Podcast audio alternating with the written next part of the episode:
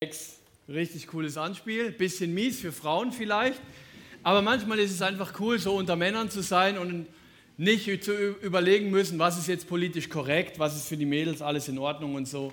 Ähm, also vielen Dank für das Anspiel. Auf Ex ist das Thema heute und ähm, ich freue mich mega wieder hier zu sein. Ich bin jetzt für neun Monate, ähm, bin ich jetzt wieder euer Jugendpastor. Ähm,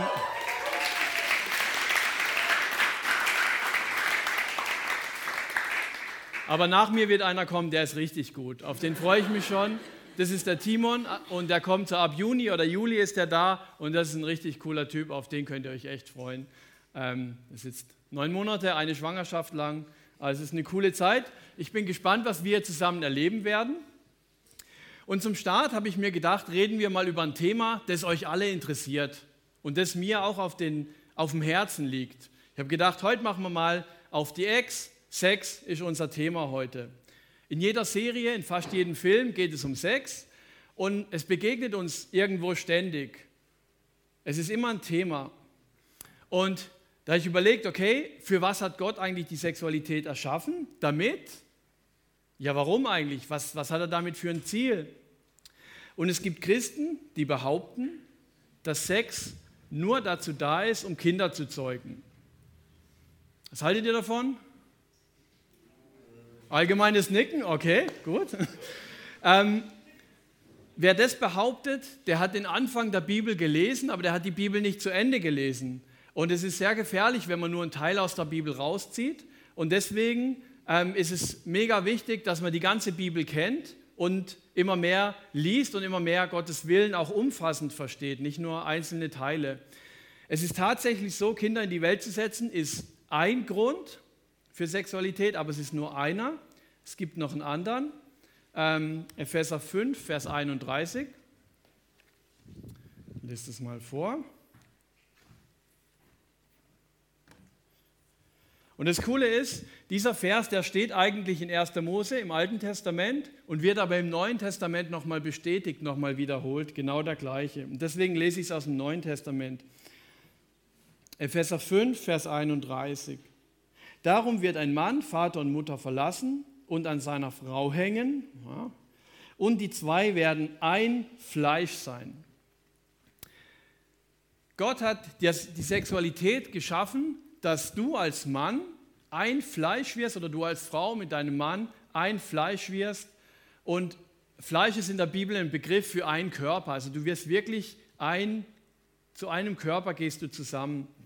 Sex bringt dich so nah zusammen wie nichts anderes auf der Welt.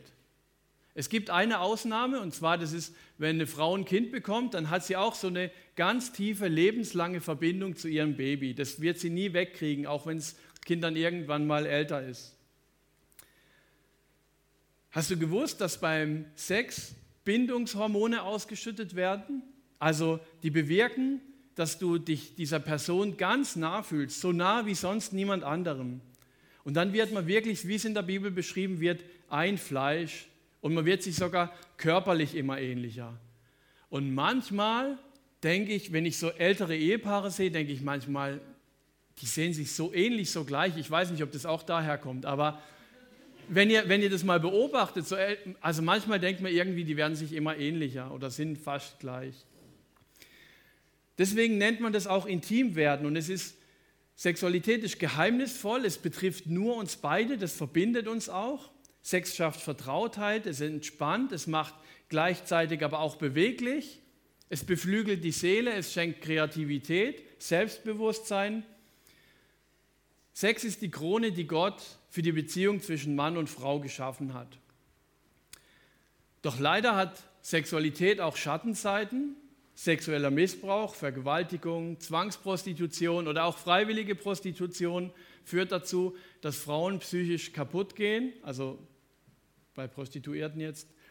Ähm, wenn ihr euch mal eine Prostituierte anguckt, die jetzt 60 Jahre alt ist oder so, wie kaputt die ist, ähm, da merkt ihr einfach, das ist einfach nicht normal, das hat sich Gott so nicht gedacht. Sex ist vergleichbar mit einem Feuer, wie einem Feuer. Oh, Zweiter Versuch. Und ein Feuer ist was Geniales. Oh, Deckel drauf.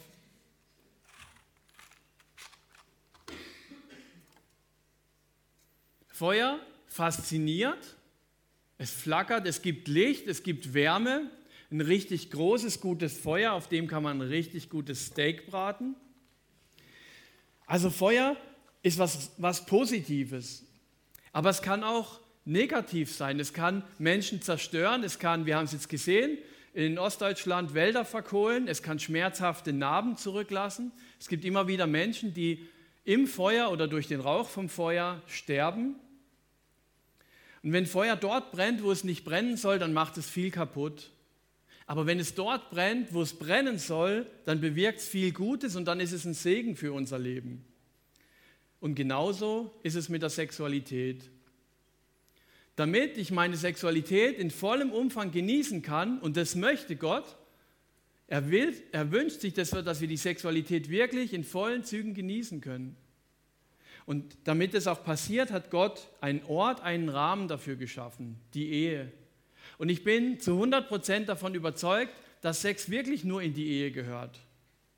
Und wenn du das jetzt zum ersten Mal hörst oder anders lebst, dann kann es sein, du regst dich jetzt auf oder wirst es gleich mit Steinen.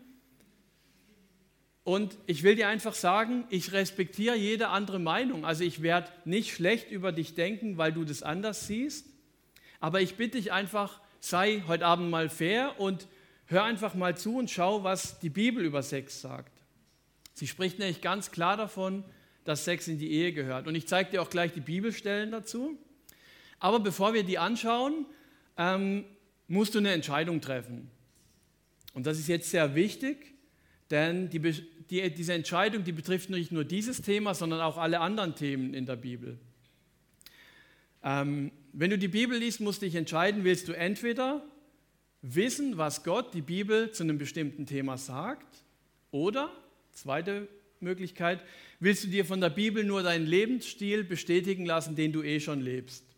Das ist ein Unterschied, da kommen unterschiedliche Ergebnisse raus. Und die Frage ist, darf Gott zu dir reden oder darf er es nicht? Und wenn du sagst, ich will, dass Jesus der Mittelpunkt in meinem Leben ist und ich folge ihm nach, dann geht das nur, wenn ich offen dafür bin, zu hören, was er mir zu sagen hat. Und das gilt auch, wenn du schon länger mit Jesus unterwegs bist. Er will immer wieder zu dir reden und er redet durch die Bibel zu dir. Christsein ist kein, kein Leben, wo man einfach sagt, okay, ich habe jetzt alles verstanden, ich lebe so, sondern Gott wird reden, bis du von dieser Erde gehst. Okay, wo steht denn in der Bibel, dass Sex in die Ehe gehört? 1. Thessalonicher 4, Vers 3 bis 5. Gott will, dass ihr ein geheiligtes Leben führt. Dazu gehört, dass ihr euch von allen sexuellen Sünden fernhaltet. Jeder von euch muss lernen, Herr über seine Triebe zu sein. Denn euer Leben gehört Gott und die Menschen sollen Achtung vor euch haben. Lasst euch nicht von Begierden und Leidenschaften beherrschen, wie die Menschen, die Gott nicht kennen. Also sexuelle Sünde, das wird in der Bibel auch je nach Übersetzung Unzucht oder Hurerei beschrieben. Im griechischen Grundtext ähm, der Bibel heißt es Porneia, also kommt von Porne, ähm, die Hure. Und es sind alle sexuelle Formen außerhalb der Ehe gemeint. Und was hier auch noch steht, ähm, wir sollen lernen, jeder von euch soll lernen, ähm, Herr über seine Triebe zu sein. Also wir sollen nicht sein wie Tiere, die nicht nachdenken, sondern Gott will, dass wir unsere Triebe auch beherrschen. Das gilt ja auch für andere Themen, zum Beispiel, dass wir nicht unendlich viel essen, dass wir einfach lernen, unsere Triebe auch zu steuern. Noch ein Vers, oder 1. Korinther ähm, 6, Vers 16. Überlegt doch einmal, wer sich mit einer Prostituierten einlässt, wird mit ihr eins. Sein Körper verbindet sich mit ihrem Körper. Es heißt ja in der Schrift, die zwei werden ein Leib sein. Wer sich hingegen mit dem Herrn verbindet, wird eins sein mit ihm. Sein Geist verbindet sich mit dem Geist des Herrn. Lasst euch unter keinen Umständen zu sexueller Unmoral verleiten, was immer ein Mensch für Sünden begehen mag. Bei keiner Sünde versündigt er sich so unmittelbar an seinem eigenen Körper wie bei der sexuellen Unmoral. Also sexuelle Unmoral ist ähm, Sex außerhalb der von Gott geschaffenen Ordnung und das ist die Ehe. Könnt ihr noch eine weitere Bibelstelle? 1. Timotheus 5, Vers 2, sei zu den älteren Frauen wie zu deiner Mutter und zu den jüngeren wie zu Schwestern, aufrichtig, zurückhaltend und keusch. Also wie soll ich junge Frauen behandeln? Wie meine Schwester und nicht wie meine Ehefrau. Und keusch bedeutet frei von sexuellen Gedanken und sexuellen Handlungen. Es gibt noch weitere Stellen, zum Beispiel sagt Gott, er ist ein Gott der Ordnung, also Gott wünscht sich eine klare Ordnung und in diesen Ordnungen haben wir aber alle Freiheiten. Diese Ordnung, die sollen uns helfen, dass wir die Freiheit voll ausleben können. Alle diese Verse deuten klar darauf hin, dass Sexualität in die Ehe gehört. Aber wir sind ja ganz gut darin, wenn Gott uns was sagt in der Bibel, das auch ein bisschen umzudeuten, so dass es uns besser passt. Und vielleicht hast du schon mal die Ausrede gehört oder sagst selber, jo, ähm, ich sehe das nicht ganz so eng ähm, wenn ich jetzt mit meiner einen Freundin schlafe. Ich meine, vielleicht heiraten wir auch mal und es geht eh in die Richtung. Und ich habe das mit Gott und mit meinem Gewissen abgeklärt. Also Gott hat mir das Go gegeben. Das passt schon, wir haben das geregelt. Und es geht auch niemand anders was an. Das ist eine Sache zwischen meiner Freundin, mir und Gott. Das hört sich fast logisch an, ist es aber nicht. Denn jetzt frage ich dich, was ist, was ist dann dein Rahmen, in dem Sex okay ist, deiner Meinung nach? Das wäre ja dann die Freundschaft. Aber das ist dein gesetzter Rahmen, aber nicht der von Gott gesetzte Rahmen. Und dann könnte auch jemand anders kommen und sagen, hey, warum ist das dein Rahmen? Also wie ähm, konservativ ist das? Denn du brauchst erst eine Freundschaft mit einem Mädel, dass du mit ihr schlafen kannst. Also ähm, kannst doch mit, schlafen mit wem du willst und morgen wieder mit zwei anderen. Das ist doch überhaupt kein Thema.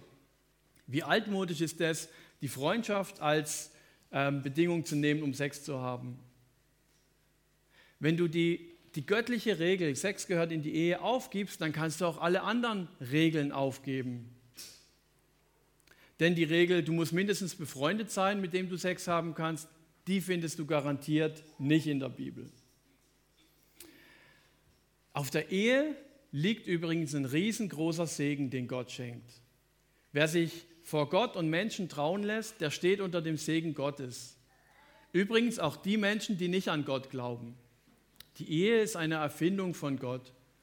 Und in diesem Rahmen kann ich auch meine Sexualität frei ausleben, ohne Angst. Ups. Ähm, du kannst natürlich auch sagen, ähm, eine andere Ausrede. Die Ehe beginnt nicht erst mit der Trauung, mit der Hochzeit, sondern sie beginnt damit, dass ich mit meinem Mädchen schlafe, weil dann sind wir wirklich ein Fleisch und dann ist es praktisch passiert. Dann bin ich quasi dadurch verheiratet. Das klingt auch halb logisch, aber es ist auch eine Ausrede, weil die Ehe wird immer grundsätzlich vor Gott und vor menschlichen Zeugen geschlossen. Und jetzt kannst du natürlich sagen, oh, ich will jetzt mit meiner Freundin schlafen, zünd mal Kerze an und sagen, heute, wir heiraten jetzt einfach, wir machen das fest mit Gott und so, es passt alles wunderbar. Drei Wochen später kannst du das mit der nächsten machen. Warum? Weil es keine Zeugen gibt.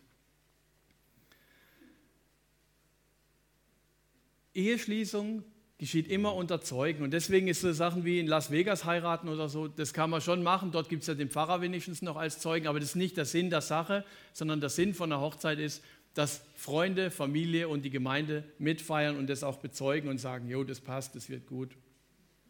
Eheschließung ist nie heimlich, sondern immer öffentlich. Es gibt keine heimliche Ehe. Wozu warten auf die Ehe? Was bringt es? Bringt es irgendwelche Vorteile oder ist es nur verkrampft? Wenn jemand lernt, sein Sexleben vor der Ehe zu kontrollieren, und das ist spannend, dann wird das auch in der Ehe schaffen. Jetzt kannst du denken, jo, in der Ehe ist ja dann kein Problem mehr, aber da kann es auch Probleme was geben. Ähm, eine Bekannte von mir, also keiner von euch kennt die, deswegen kann ich die Geschichte erzählen. Ähm, die hat einen Freund gehabt, allerdings nur für ein paar Monate, dann hat er Schluss gemacht mit ihr. Warum? Weil seine Frau, er war verheiratet, das wusste sie gar nicht, ähm, die war schwanger, die hat ein Kind bekommen und dann hatte sie ein paar Wochen keine Lust auf Sex. Und was soll er machen? In Puff gehen ist zu teuer, also hat er sich ein anderes Mädel gesucht. Die war natürlich am Boden zerstört, ähm, aber sie hätte ein entspanntes Seelenleben haben können, wenn sie gesagt hätte, hey, ich schlafe nur mit einem Mann, mit dem ich verheiratet bin. Dann wäre er nie an sie rangegangen. Weißt du, wie ein Mann reif wird? Indem er warten lernt. Also ich spreche jetzt mal zu euch Mädels. Du brauchst keinen Mann, der große sexuelle Erfahrungen hat, sondern du willst einen Mann, der reif ist und der bereit ist, auch mal zu warten auf dich. Was soll er machen, wenn er mal drei Monate irgendwo im Ausland ist oder so? Ist er dann bereit zu warten auf dich oder schnappt er sich einfach eine andere, weil er es früher auch so gemacht hat? Und ihr Frauen, lasst euch nicht unter Druck setzen. Wenn ein Mann zu dir sagt, hey, wenn du mich wirklich liebst, dann komm, dann schlaf mit mir. Der wird dich später in der Ehe auch mit anderen Dingen unter Druck setzen. Und wenn ein Mann eine Frau wirklich liebt, und ich rede jetzt von echter Liebe, dann ist er auch bereit, bis zur Ehe zu warten. Er hat ja keine andere Alternative. Und mit dieser Methode kannst du ganz leicht herausfinden, ob dein Freund dich wirklich liebt und du auch wertvoll für ihn bist. Und du kannst dir ganz viel Seelenschmerz, Liebeskummer und ja, Liebeskummer vielleicht nicht, aber ganz viel Ärger ersparen. Deine Seele wird bewahrt, sie wird nicht so tief betroffen. Man hat herausgefunden, dass das Warten auf die Ehe Männer stark macht und sie zu reifen Männern werden lässt, weil sie sich anstrengen müssen, weil sich ein Mann mit sich selber auseinandersetzen muss und das ist manchmal gar nicht so einfach. Man denkt ja immer, ja, die Frauen haben so Probleme und so.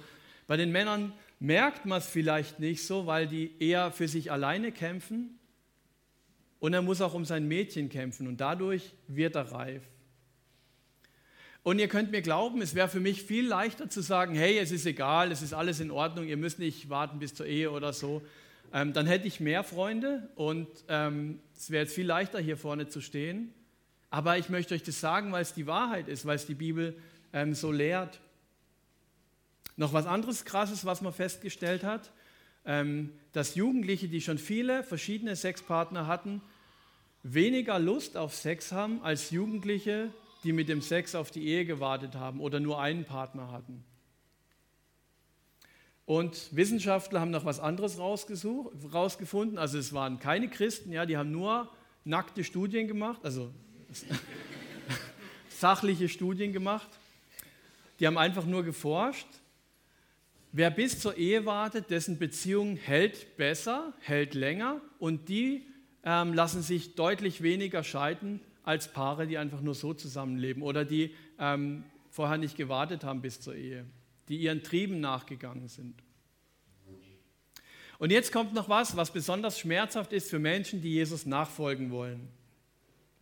Wer Gottes Ordnung absichtlich nicht ernst nimmt, dem geht die geistliche Autorität verloren. Oder sie geht gegen Null, sie geht nicht ganz weg, aber sie geht sehr weit nach unten. Und das ist dann irgendwie krass, weil dann macht es auf einmal keinen Sinn mehr, dass du irgendwo in der Gemeinde mitmachst, am KFC mitmachst, dass du Kindergottesdienst machst. Das kann zwar sein, dann sind 15 Kinder von dir begeistert, lieben dich, finden dich toll, aber das Problem ist, du hast keine oder fast keine oder eine sehr geringe geistliche Auswirkung mehr. Das heißt, die Kinder verändern sich durch dich nicht, du hast keine geistlichen Früchte mehr. Und das deckt sich auch mit meiner Erfahrung. Ich mache seit über 20 Jahren Jugendarbeit und bei denjenigen, denen es egal war, was Gottes Wort sagt, da sehe ich heute keine Früchte oder nur sehr kleine Früchte. Und ich sage das nicht, um jemanden zu diskriminieren. Äh, manchmal hört man ja so Sätze, die man sagt, hey, du kannst doch nicht sagen, der ist kein richtiger Christ oder sowas. Aber wisst ihr, was in der Bibel steht? In der Bibel steht, an ihren Früchten werdet ihr erkennen, wer mit Jesus unterwegs ist. Also man kann es wirklich an den Früchten erkennen und die Früchte produziere ich nicht selber, sondern die schenkt Gott das, was ich machen muss, an Jesus dranbleiben und schauen, dass ich das tue, was er möchte. Solche Früchte sind zum Beispiel, dass durch mich Menschen verändert werden, zum Glauben finden, direkt oder indirekt. Und bei keinem einzigen, den ich mir durch den Kopf gehen habe lassen, habe ich große, reife, gute Früchte gesehen, die von Gott kommen. Bei keinem einzigen. Es sei denn, und das ist jetzt das Gigantische bei Jesus, Du kehrst um zu Jesus und siehst ein, dass es nicht in Ordnung war, mit deinem Freund oder Freundin zu schlafen und bittest Gott um Vergebung und hörst auf damit. Wie die Frau am Jakobsbrunnen, die war mit, ihr kennt die Geschichte wahrscheinlich, die war mit einem Haufen Männern im Bett, mit keinem war sie verheiratet und Jesus hat die Frau aber geliebt und hat gesagt, hey, du bist eine geliebte Frau, du bist mir sehr wichtig. Aber er hat am Schluss gesagt, Sündig ab jetzt nicht mehr, du sollst aufhören damit. Und dann fließt wieder der Geist Gottes durch dich. Die Vergebung macht dich frei und du wirst wieder zu einem Menschen, der geistliche Früchte bringt. Und du hast ja schon mal geistliche Früchte gebracht. Also du knüpfst dann was an, was schon mal in deinem Weg, Leben gewachsen ist. Und glaub nicht, dass du der Einzige oder die Einzige bist, der es schwerfällt, Gottes Ordnung zu befolgen. Wir sitzen da alle in einem Boot. Jeder hat andere Themen, die ihm schwerfallen. Jeder von uns kämpft mit irgendwas, so zu leben, wie Gott es will. Und deshalb sollen wir immer wieder umkehren zu Jesus, ans Kreuz und ihn um Vergebung bitten. Und wir haben da drüben ein Kreuz aufgestellt und wir haben danach eine Vergebungsstation, das wird noch genauer erklärt. Und da kannst du nachher hingehen und Gott um Vergebung bitten. Es kann auch bei, für ganz andere Sachen sein.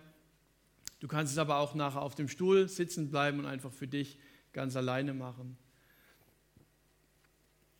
Aber wenn du schon intim geworden bist und die Vergebung in Anspruch nehmen willst, dann passiert was Geniales. Du stellst dich damit wieder unter das Wort Gottes. Ich erlebe es manchmal so bei Leuten, die sagen immer zu mir dann, oh ja, kein Sex vor der Ehe, ganz wichtig und so. Und plötzlich ist es bei denen kein Thema mehr und dann weiß ich, oh, da ist was passiert. Und dann gibt es die Vergebung, sie kommen zu Jesus, bereinigen das wieder und alles ist in Ordnung, die Beziehung zwischen ihnen und Gott ist wieder sauber. Aber etwas anderes passiert nicht. Sie reden auch nicht mehr drüber, weil sie denken, oh, ich muss authentisch sein. Ich darf jetzt nicht sagen, ich darf jetzt nicht anderen was vorschreiben oder sagen, was ich selber nicht gelebt habe. Aber ich glaube, dass es falsch ist. Denn ich soll mich nicht über das Wort Gottes stellen. Also ich darf auch was sagen, ich darf mich unter das Wort Gottes stellen. Das heißt, ähm, ich bin schlechter als Gottes Wort. Ich kann nicht alles erfüllen, was Gottes Wort will, aber ich will alles gut finden. Und ich will Gottes ernst, Wort ernst nehmen. Und wer Gott um Vergebung gebeten hat, der ist wieder frei und wirbt hoffentlich auch wieder bei anderen damit zu warten. Nicht, weil er es selber geschafft hat, sondern weil er die Ordnung Gottes höher achtet als seine eigenen Taten. Damit verehrst du Gott, weil du sein Wort ernst nimmst. Ich erkläre dir das mal mit einer Tabelle. Ähm, das ist jetzt ist schon wichtig. Ja. Ist vielleicht ein bisschen zu ein bisschen, man muss ein bisschen denken, aber das kriegt ihr hin. Ein grünes Männchen der nimmt sich vor, keinen Sex vor der Ehe haben zu wollen. Ah, dummerweise ist dann doch passiert, weil der Mond zu hell geschienen hat, die Sommernacht war zu lau und das Mädchen doch zu hübsch.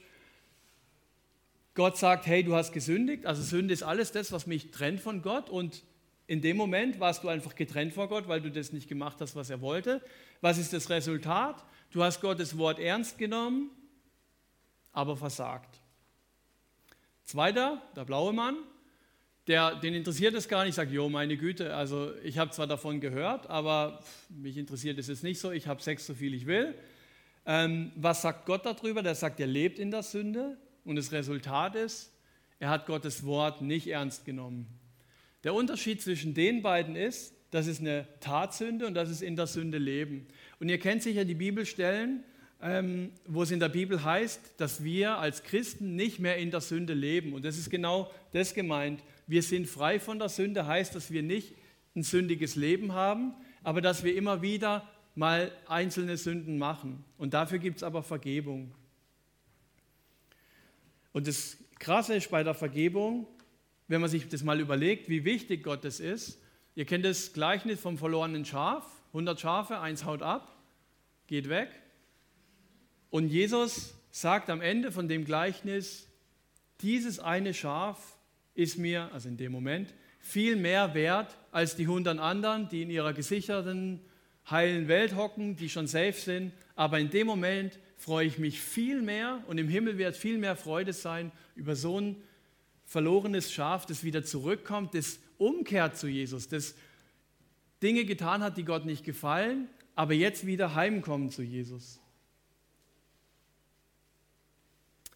Besser ist es natürlich, wenn du es wirklich schaffst, bis zur Ehe zu warten, bis du verheiratet bist. Und ich kann euch sagen, es ist tatsächlich machbar. Meine Frau und ich, wir haben es geschafft. Aber ich kann euch auch sagen, das geht nicht automatisch. Genauso wie man das Abitur auch nicht automatisch kriegt. Man muss was tun dafür. Und was du dafür tun kannst, dass du dir Grenzen setzt. Und ich habe ein paar Tipps für dich, weil es wird ohne Grenzen setzen nicht gehen, es sei denn, deine Freundin ist hässlich. Aber dann hast du ein ganz anderes Problem. Aber es gibt keine hässlichen Frauen, okay? Sorry, das war jetzt nur für die Männer. Es gibt keine hässlichen Frauen, also entspannt euch, ja? Es gibt keine hässlichen Frauen. Okay, ein paar Tipps. Wichtig ist, dass du dir im Kopf eine klare Grenze setzt, dass du sagst, hey, ich will das nicht, ich werde erst mit jemand schlafen, wenn ich verheiratet bin. Punkt aus. Weil wenn du sagst, oh, ich guck mal, wenn ich befreundet bin, kann ich es immer noch regeln und so, dann kann ich dir heute Abend schon sagen, wie es ausgeht. Zweitens, respektiere den anderen. Knutsch nicht einfach mit irgendjemand rum, nur weil da ihr die zwei letzten im Jugendkreis heute sind und der Mond so schön scheint und ähm, die Claudia schon heimgegangen ist, alles aufgeräumt hat und du und das andere Mädel, ihr seid noch da und jetzt wäre es eigentlich cool. Also das bringt nichts. Noch ein Tipp, übernachtet nicht im selben Zimmer. Das funktioniert einfach nicht. Das, das, das geht nicht. Also ähm, da braucht man gar keine Wetten abschließen. Und entfern dich, wenn es brenzlig wird. Also wenn du merkst, hey, das wird jetzt einfach zu heiß. Es gibt so einen uralten Film, gibt dem Affen Zucker. Kennt den jemand? furchtbar langweilig. Ich habe eineinhalb Stunden gewartet, bis es spannend wird. Das ist ein Typ, ähm, der Schauspieler ist auch sehr bekannt. Ähm, der hat alleine in einem Haus gewohnt und dann kam so eine bildhübsche Frau, Auto war kaputt, oh, kannst du es mir reparieren und so, oh, ich komme nicht mehr heim und so und dann hat die halt bei ihm im Haus übernachtet ähm, und dann hat er halt voll Lust auf sie gekriegt und dann ist er Holzhacken gegangen. Der hat die ganze Nacht ein Holzhack gehackt, um sich einfach abzulenken. Also geh weg, mach was anderes, lenk dich ab.